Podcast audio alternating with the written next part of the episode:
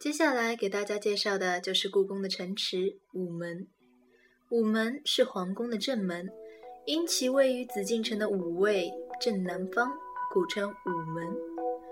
五凤楼在明清两朝，它的地位非常重要，许多重大仪式都是在这里举行的。比如每年农历十月，皇帝要亲自来这儿颁布下一年的历书。另外，打完仗，将士得胜回朝后，要在午门前举行隆重的献俘礼。午门有时也会作为举行喜庆活动的场所。每年农历正月十五的元宵节，这儿要张灯结彩，放灯三天，而且允许平民百姓来赏灯游玩，显示皇家与民同乐、普天同庆的太平景象。然而，说到这午门，大家都会想到“退出午门斩首”这句话吧？其实这句话纯属误传。北京当时的刑场在南城的菜市口。那那句话是怎么传出来的呢？过去大臣们和皇帝在朝堂上议政，经常会出现意见不合的情况。在明朝时，皇帝就可以把触犯他的大臣拉到午门外，用竹子打屁股，这叫廷杖。千万不要小看这竹子，它是一种碗口粗的毛竹，里面还要灌上水银，据说是为了加大杀伤力，几杖下去就能皮开肉绽。被打的人不死，也要终身残疾。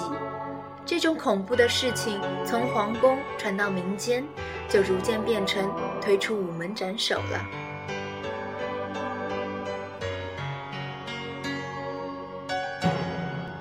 神武门，故宫的北门。这座门不去除了供帝后妃嫔、太监、宫女们进进出出外，还是击鼓报时的场地。当年这座门楼上。有一只大鼓和一口大钟，每夜有专人值班击鼓报更。这里说的更是过去人们对夜间的计时方法，一更约为两个小时，一夜分五更。夜里十一点到第二天点，正是三更的时候，所以就有了三更半夜或半夜三更的说法。每天夜幕降临后，在击鼓报出更之前，先要敲钟一百零八响，楼高夜静，紫禁城里的人们都能听到这钟鼓声。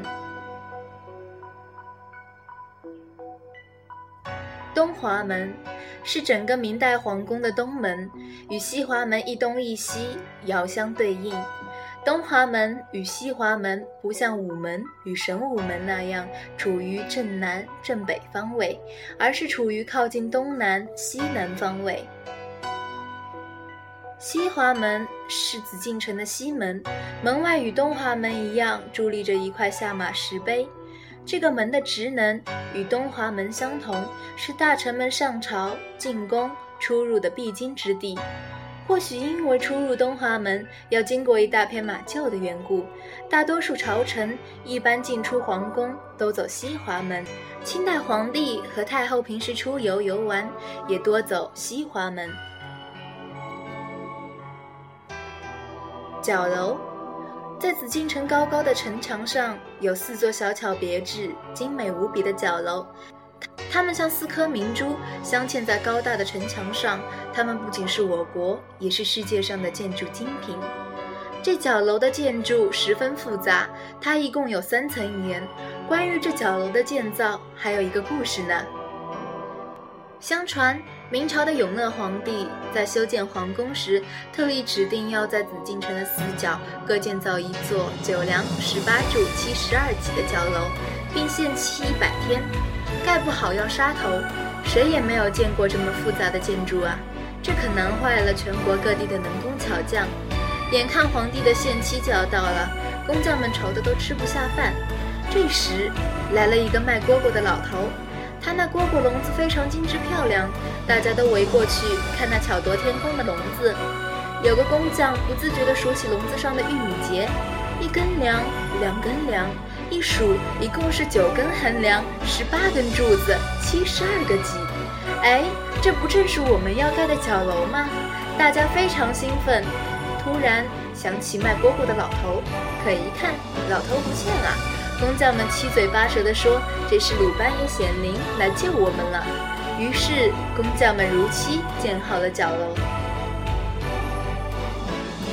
护城河和金水河，紫禁城城垣的外围围绕着一条宽五十二米、深六米的护城河，河岸陡直，由条石砌成，俗称筒子河。清代护城河的北、东、西三面内侧建有守卫围防七百三十二间，戒备森严。护城河水的源头是京西的玉泉山，玉泉山水经过颐和园、运河、西直门的高粱桥，流到市中心的后海，然后从地安门的步良桥下分出支流，经景山西门的地道进入护城河。从康熙朝开始，在护城河中种莲藕。农历七月，荷花盛开，十分壮观。收获的莲子和莲藕，除交给宫中食用外，剩余的拿到市场上卖。嘉庆以后，开始出租给人养河，收取租金。故宫周围有两条金水河，一条是内金水河，一条是外金水河。外金水河在天安门前，其水系来自护城河西边的河段。护城河河水到达宫墙西南角后，进入地道，再从织女桥流出，绕过社稷坛，从外金水桥流过，经牛郎桥向东，过天妃闸，流出皇城。内金水河的水是从神武门西边的地道引入的护城河河水。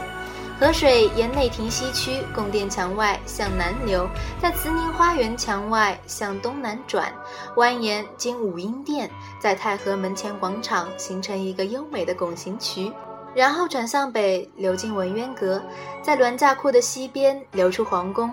整条内金水河在皇宫里绵延两千多米，河上共有大大小小二十一座桥，还有十多处涵洞。内金水河除有排泄雨水、方便宫中取水、消防等实际功能之外，增加精致也是其中不可忽视的元素。